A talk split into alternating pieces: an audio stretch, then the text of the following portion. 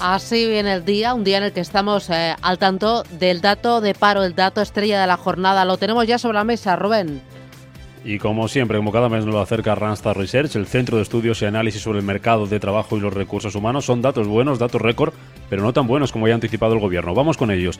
El paro bajó en septiembre en 26.329 personas. Es el mejor septiembre de toda la serie histórica. Baja el paro en todos los sectores, principalmente en servicios y agricultura, y baja en 13 comunidades autónomas. Solo suben Baleares, Asturias, Extremadura y Cantabria. En cuanto a la ocupación, sube en 84.013 nuevos afiliados. Es la mayor subida intermensual de la afiliación en un mes de septiembre desde que hay registros y suma cinco meses consecutivos al alza. Donde más aumenta la ocupación es en la educación y también en la agricultura. Y en cuanto a los ERTES, a cierre del mes de septiembre todavía siguen en ERTE casi 729.000 trabajadores, 83.500 menos que el mes anterior.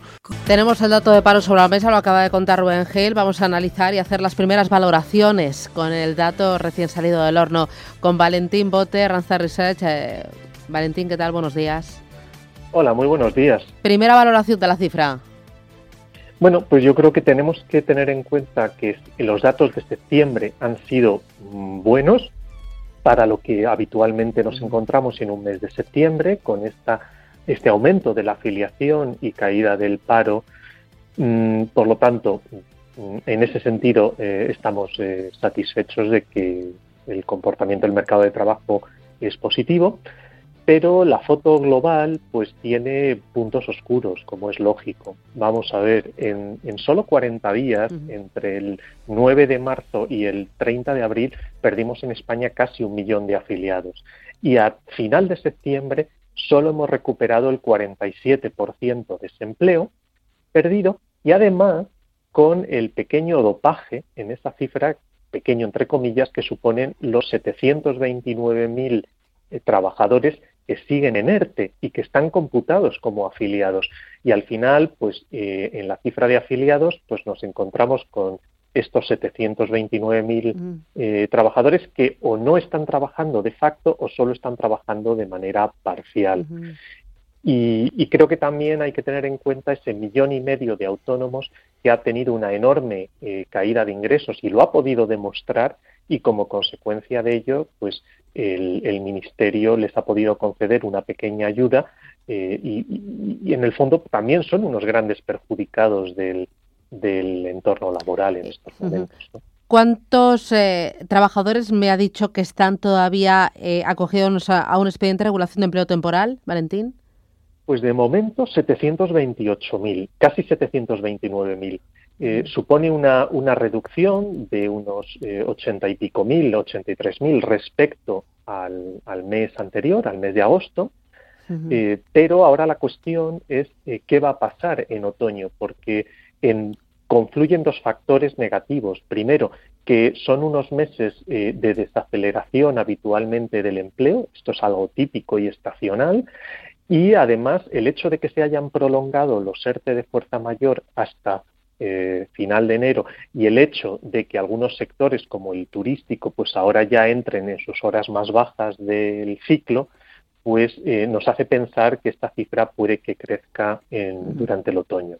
Eh, estoy viendo los datos, el sistema ha ganado 84.000 cotizantes y estoy viendo que el 98 de los nuevos codizantes, el 98% son mujeres. ¿Esto me llama muchísimo la atención? Bueno, eh, estas cosas a veces pasan, depende sobre todo de, la composición pues sectorial del empleo, pero eh, la, es cierto que en términos globales, eh, desde que empezó la crisis hasta el día de hoy, el impacto sobre el empleo ha sido más negativo en el caso de los hombres. Eso sin duda. Y, entonces, bueno, pues vemos a veces este comportamiento eh, más, más peculiar. ¿no? Eh, por sectores, eh, ¿cuáles han ido, mm, dónde se ha reducido más el paro? Bueno, hemos visto un mejor comportamiento del empleo en el sector educativo, que eso es algo típico del mes de septiembre, con casi, bueno, más de 56.000 afiliados de aumento en este mes. También agricultura se ha comportado bien, con 35.000 más, y la industria manufacturera también ha recuperado empleo, más de 13.000. Y por contra, pues también podemos eh, imaginar que el sector más afectado ha sido eh, hostelería, con, menos, con una caída de 50.000 empleos, y comercio con 21.000. eh, cuesta comprender que con la que está cayendo, cuando uno sale a la calle, ve que la economía y la vida ha perdido muchísimo fuelle frente a septiembre del año pasado, que el mercado laboral haya dado estas cifras. Pero hay que decir que estamos hablando de septiembre frente a agosto, Valentín.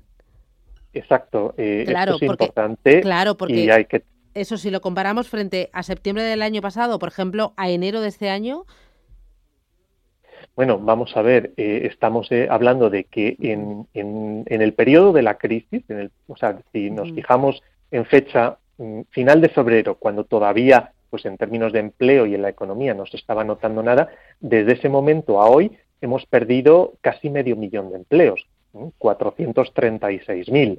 Es decir, que, que ha habido una pérdida muy importante y en términos interanuales es una caída del empleo del 2,3%, que también es enormemente significativo. Por lo tanto, eh, eh, claramente eh, seguimos en un escenario enormemente negativo y que, de hecho, pues los expertos económicos anticipan o vaticinan que esto no se va a poder recuperar hasta probablemente 2023.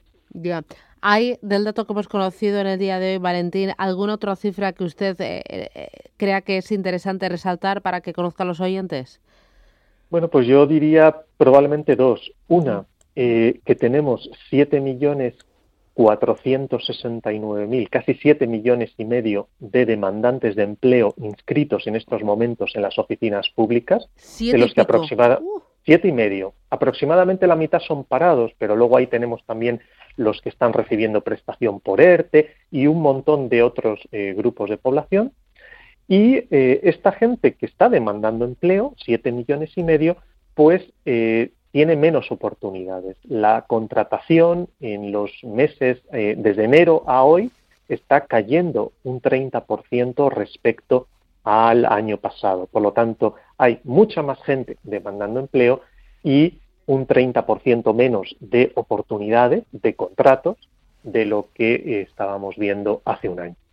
Muy bien, Valentín Bote, gracias por el análisis y por presentarnos el, dato e interpretarlo para, para que lo vayamos digiriendo.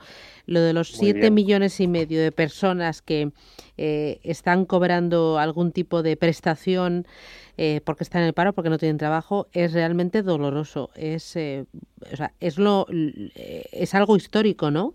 Son, son demandantes de empleo. No todos, Están, cobrando no todos están cobrando prestación, porque puede alguno que la haya agotado, pero son personas que están inscritas en eh, los servicios públicos de empleo demandando empleo en estos momentos. Gracias por la aclaración. Gracias. Que tenga buen día. Un placer. Hasta luego.